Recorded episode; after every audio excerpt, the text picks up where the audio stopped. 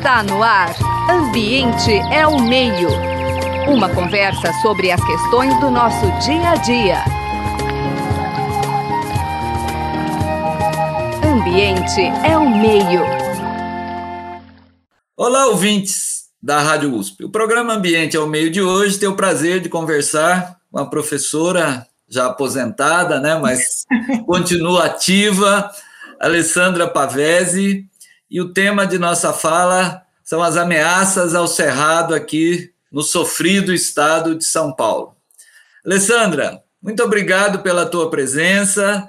E comece falando um pouquinho, eu sei que é longa né, a trajetória profissional de formação, mas fale um pouquinho para os nossos ouvintes. Não, ao contrário, vai ser muito breve, né? Minha trajetória profissional. Eu quero, antes de mais nada, agradecer assim pelo convite, pela oportunidade de participar desse programa, é, reencontrar o professor Zé Marcelino. A gente estava lembrando aqui que é, a gente se conheceu em, no fim do século XX, né? Eu sou é, ecóloga, toda a minha formação acadêmica até o pós-doc no Instituto de Arquitetura e Urbanismo da USP, aqui de São Carlos, ela girou em torno uh, da questão ambiental. Em 2014, eu deixei de lado a universidade, o, o contrário, a universidade que me deixou de lado, né? E desde então eu atuo na proteção do cerrado e da natureza em geral, no Núcleo de Proteção Ambiental Cerrado Vive, em outros coletivos da, de São Carlos, que é a cidade onde eu moro. Bom, então você falou um pouquinho de você, só um pouquinho mesmo, eu sei que tem mais história, mas conte um pouquinho então do, do coletivo Cerrado Vive, né? O que é a ideia do projeto, os objetivos. Então, é, Cerrado Vive é um núcleo de proteção ambiental, né, que foi criado pela Lara, que não está aqui hoje, é, e por mim, para dar continuidade as ações de proteção de um fragmento de cerrado no campus da, da Federal de São Carlos, que desde 2005 sofre ameaças de desmatamento por causa de um plano de expansão da infra que originalmente implicava o desmatamento de eh, 50 hectares de cerrado eh, em estágio de regeneração. Então, por alguns anos, nós participamos ativamente das ações do, de um coletivo que se chamava Coletivo do Cerrado, na época, eh, nas campanhas de divulgação hum, e apoio à causa da proteção do Cerrado na Federal, e, sobretudo, nas ações de justiça, né, na Justiça e no Ministério Público Federal, para impedir a destruição daquela área natural. É, que faz parte, aliás, de um importante corredor ecológico que vai além dos limites do município de São Carlos. Né? Depois é, que o coletivo do Cerrado ele se dispersou, né, porque, é, porque a maior parte dos, é, dos participantes eram alunos da graduação. A Lara e eu decidimos cons consolidar né, a, nossa, a nossa colaboração, justamente para dar continuidade à luta pela proteção desse fragmento na, eh, na universidade. E a gente vai voltar ao tema mais amplo do Cerrado, mas já que você falou dessa luta, quer dizer, tem algumas boas notícias, né? Quer dizer, são os desafios, né? De um lado, a necessidade de uma expansão da educação superior, mas não pode ser à custa, né? Não. Do pouco que resta, mas parece que vocês tiveram algumas conquistas na justiça em relação a essa luta. Sim. Você quer comentar alguma coisa? É, a gente pode comentar é, no, no, Ao longo da entrevista. Ao longo da entrevista, mas a gente conseguiu é, bastante conquistas, né? E, é, justamente assim, usando como cavalo de batalha a lei de proteção do cerrado, né? Que é um dos assuntos que, que vão ser discutidos aqui hoje. Bom, antes de entrar na, na, discussão da lei, vamos falar um pouquinho do Cerrado, né? Eu sou do, eu sou do interior de Minas e, quer dizer, Minas Gerais, você tem um tio fazendeiro e, e a ideia era que Cerrado é aquela coisa mata ruim, mata para ser derrubada, que não tem nada, né? Felizmente hoje já se sabe que pelo contrário, né? Mas eu queria que você falasse um pouquinho para os ouvintes por que é tão importante preservar o cerrado. Olha, o, o cerrado ele tem, uh, ele é muito importante, digamos assim, é, localmente e globalmente. É, quando comecei a atuar pela, pela proteção do, desse fragmento de cerrado do qual a gente estava falando na federal, eu não tinha claro ainda o contexto mais, é, é, mais abrangente das nossas preocupações, das ações que eram locais, né?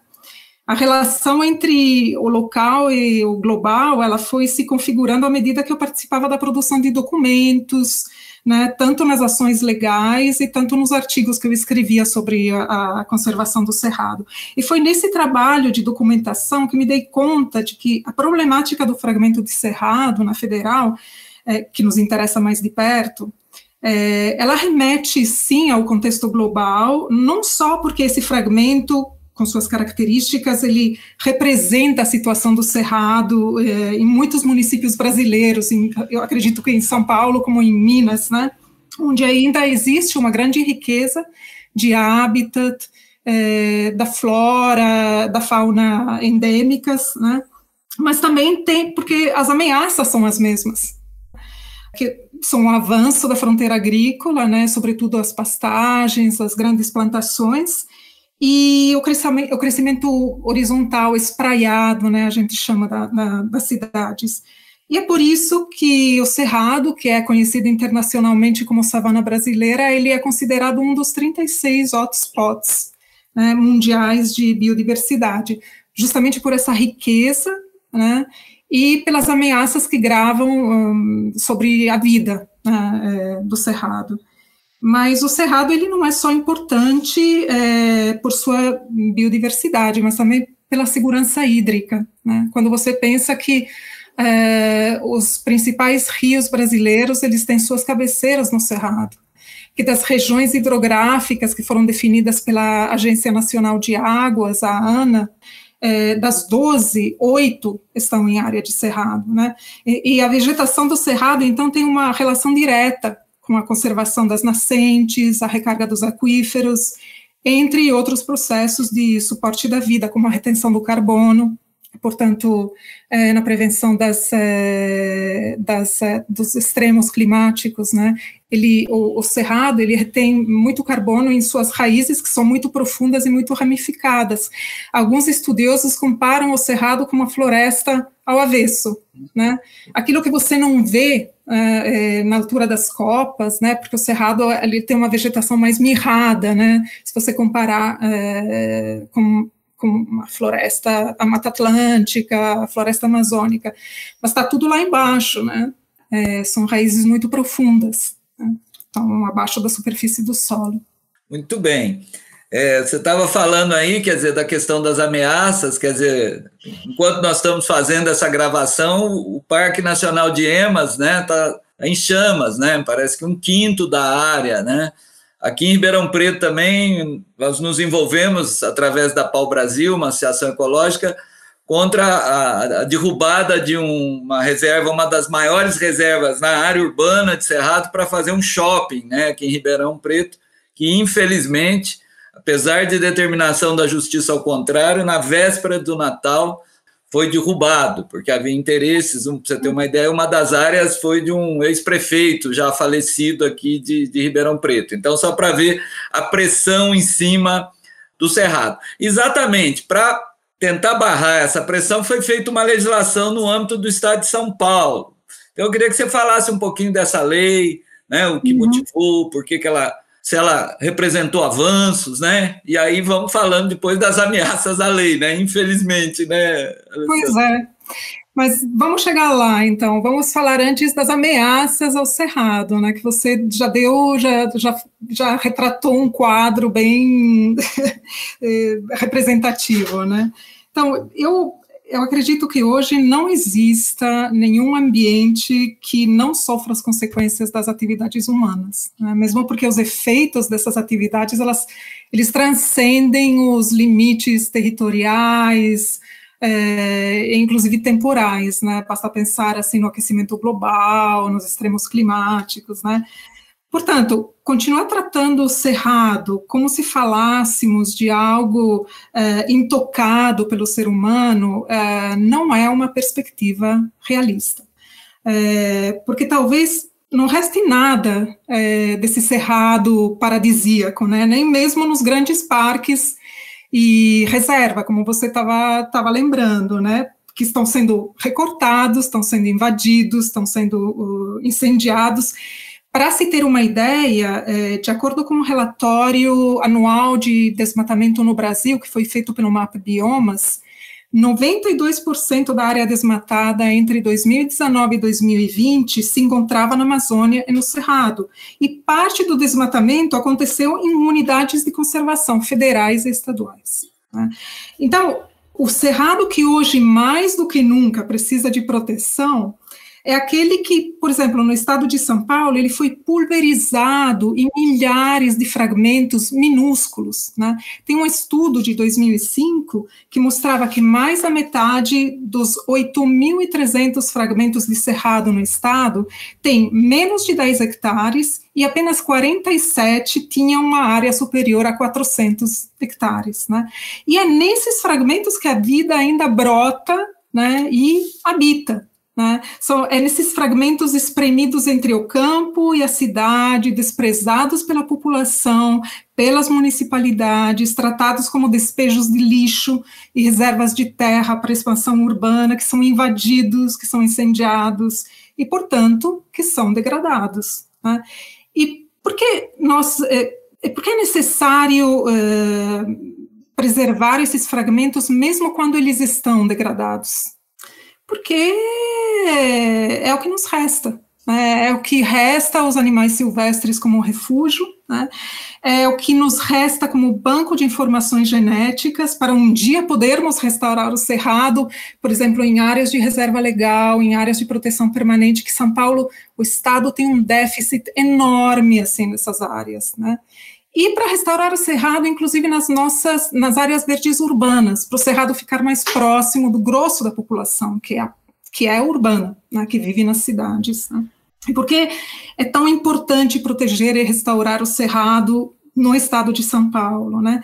Porque não só os animais silvestres, mas nós também, animais humanos, né, so, temos uma dependência enorme do cerrado, uma dependência vital do cerrado, né, é o cerrado que garante a qualidade da água que sai das nossas torneiras, é o cerrado que regula a temperatura e ajuda a prevenir a formação de ilhas de calor urbanas, uh, e por fim, porque a fauna e a flora têm direito à vida, né, e assim como nós temos direito a um ambiente ecologicamente equilibrado, não sou eu que disse, mas é a Constituição Federal, no artigo 225, né? E é para isso que servem as leis, né? Para, é, no caso, a Lei de Proteção é, Estadual de Proteção do Cerrado, né? Para garantir esse direito, né? é, o direito à vida e a obrigação de protegê-la.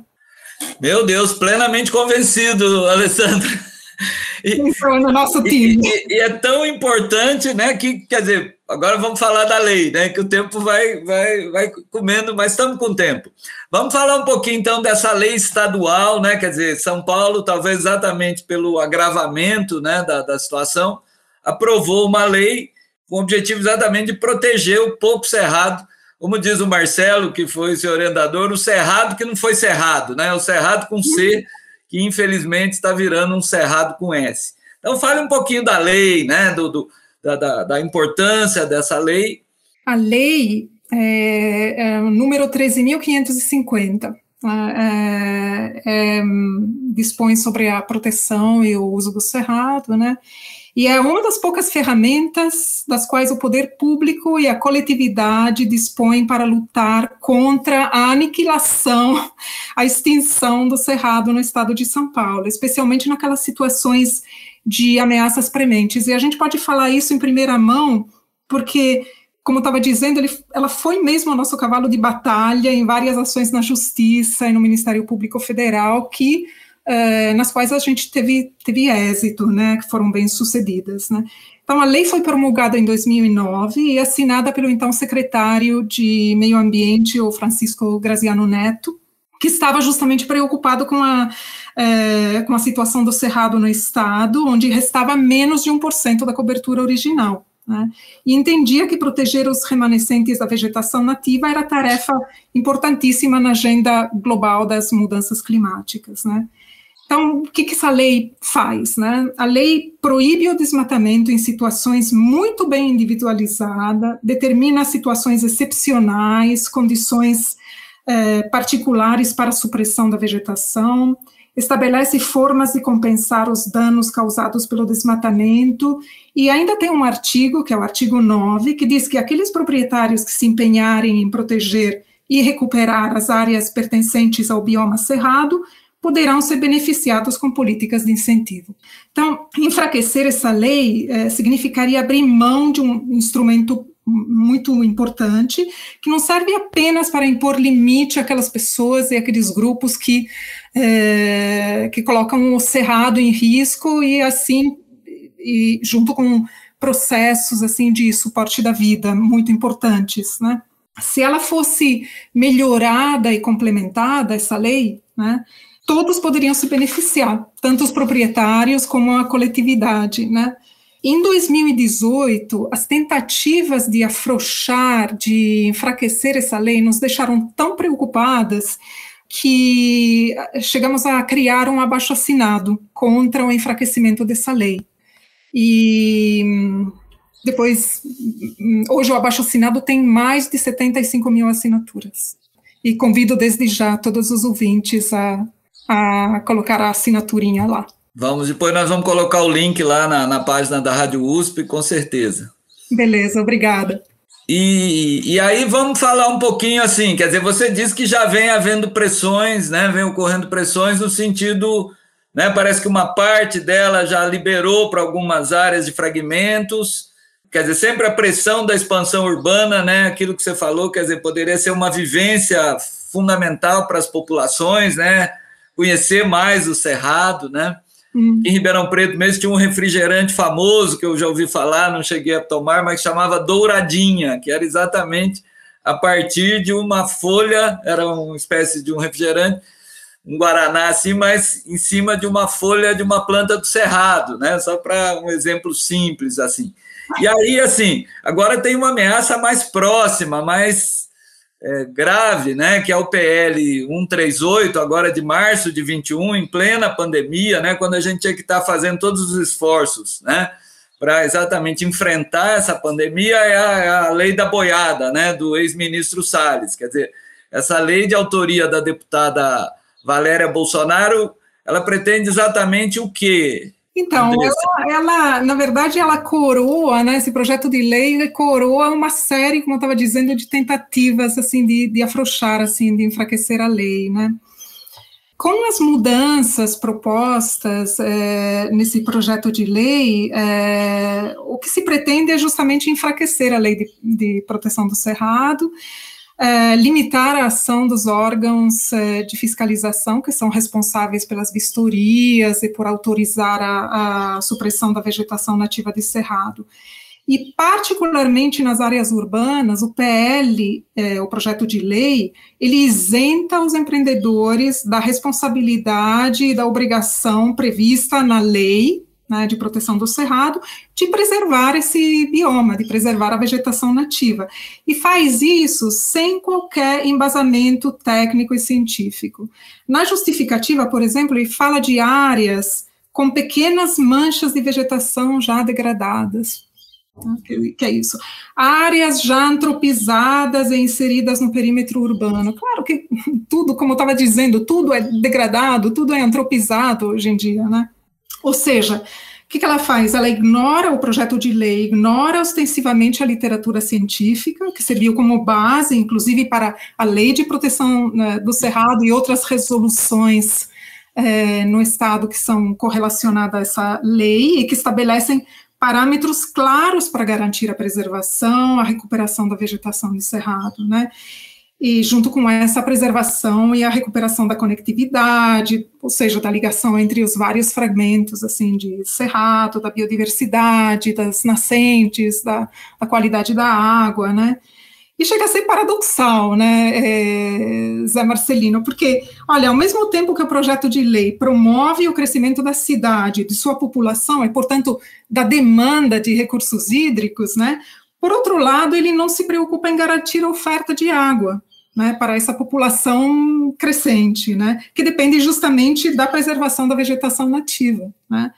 Então, a nosso ver, entre todos os é, é, problemas assim dessa lei, né? É a questão das áreas urbanas, que parece que ele realmente dá, porque, salvo engano, quer dizer, são exatamente é favorecer, áreas... é o problema das áreas urbanas, ou seja, é favorecer o espraiamento da cidade, que, por sinal, muitas vezes é induzido é, pela especulação, né, à custa da qualidade ambiental e da qualidade de vida né, é, da, da coletividade, né.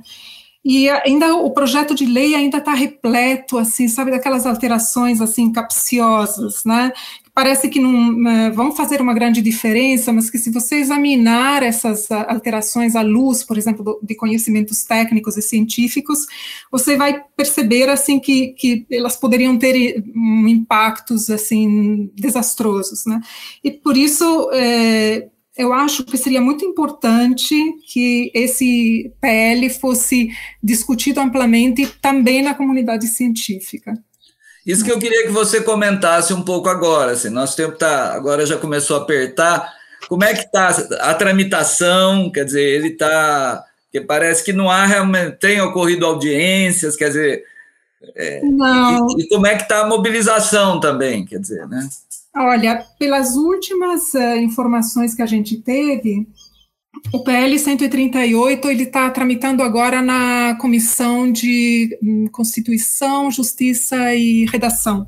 Né? Logo que a gente tomou conhecimento desse projeto de lei, logo começamos a articular ações uh, de divulgação e informação da sociedade civil e também uh, entre os deputados da Assembleia Legislativa né, é, da Alesp. Né? Para isso, escrevemos uma manifestação junto com a ONG SOS é, Cerrado de Bauru, para alertar os deputados da Alesp sobre a necessidade do PL é, ser retirado, ou pelo menos de, ser, de se realizar um debate mais amplo né, e democrático sobre ele. Né? Esse documento ele está disponível no nosso site, é, aponta os possíveis impactos do, do projeto de lei é, e os pontos de conflitos com princípios de direito e também é, políticas consolidadas. Né? A gente, como a gente entende que é, numa sociedade democrática, a sociedade civil, ela tem o direito de participar mais ativamente do processo decisório, né? E a função do, dos políticos é garantir esse direito, né? Uh, e representar, ouvir a população, a gente fez contato com vários vereadores e deputados para convidá-los a estudar o projeto de lei e a se posicionar uh, contra ele. Então, enviamos esse manifesto às comissões de Constituição e Justiça, de Meio Ambiente, a vários deputados de, de, partidos diferentes, porque a gente entende que a proteção da natureza se coloca acima das diferenças partidárias, acima da política partidária, né? Uh, tivemos oportunidade de nos reunirmos com deputados uh, estaduais e federais que simpatizam pela causa ou que participaram mais ativamente da criação de políticas públicas para a proteção do Cerrado. E, finalmente, no dia 5, uh, eh, tivemos a oportunidade 5 de... 5 de julho agora? 5 em Rio Claro, numa visita da deputada Valéria Bolsonaro, que é a propositora do, do projeto de lei, tivemos a oportunidade de entregar em mãos o, a nossa manifestação, que ela ficou de ler, ela se comprometeu a ler antes de dar andamento ao projeto de lei. Né? Então, vamos ver. Então, um cenário assim, há possibilidades, mas a depender muito da mobilização, e, e realmente preocupa, porque muitas vezes o, o é porque tendo em vista né, que o estado de São Paulo virou um canavial, então muitas vezes os remanescentes eles estão realmente próximos às cidades. Sim. Né, Alessandra? Então, realmente, quer dizer, se você libera exatamente para esse setor, né, para esse que a gente sabe que por trás são interesses mesmo imobiliários, né? É, a gente observa que, como a terra é mais barata nesses lugares, aqui em Ribeirão Preto, mas não é só a realidade daqui, é isso. Você vai vendo né, expansão urbana que joga empreendimentos, muitas vezes numa distância muito grande, o que vai implicar também investimento público, porque aí são áreas que não tem escola, não tem posto de saúde. Então, quer dizer, você acaba invertendo a lógica, né? Ou, na verdade, negando a possibilidade de um planejamento, né? Uhum. É isso mesmo. Uai, então, Alessandra, como eu te falei, o tempo, tempo ruge aqui. Então a gente está chegando no final, e aí esse, esse, minuto, dois minutos finais, é um pouco para o convidado deixar sua mensagem, sua a questão que ele quer passar para os nossos ouvintes. Então, olha, eu acho, a minha mensagem é essa. Eu acho que muitas pessoas, talvez a maioria, né? A gente estava falando sobre mobilização da sociedade civil, né? Ou desmobilização da sociedade civil, as pessoas tendem a achar que a proteção dos grandes ecossistemas, né, da Amazônia, do Cerrado, é uma tarefa que está muito acima é, das é, nossas possibilidades, digamos, de ação concreta. Mas, na verdade, é, a proteção desses ecossistemas, ela começa aqui, e começa aqui e agora. E, às vezes, no fundo das nossas casas, né? O cerrado está mais próximo do que imaginamos e ainda nos restam instrumentos legais para protegê-lo. Né?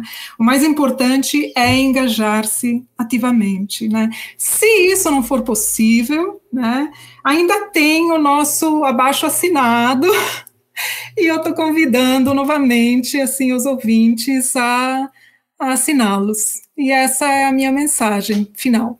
Muito obrigado. O programa Ambiente ao Meio de hoje conversou com a Alessandra Pavese, ecóloga, ambientalista, professora né, do projeto Cerrado Vive, né, da luta, ou seja, vamos sempre começar na nossa casa, né, Alessandra? Eu gostaria de agradecer muito também a, a, o apoio na produção da Natália Stephanie, da Suiane Azenha, nossas bolsistas né, de extensão, cultura extensão, e o Gabriel Soares, que cuida exatamente daqueles botõezinhos né, que transformam essa gravação num programa que você vai estar ouvindo, ouvinte. Muito obrigado, Alessandra. Obrigada a todos vocês também.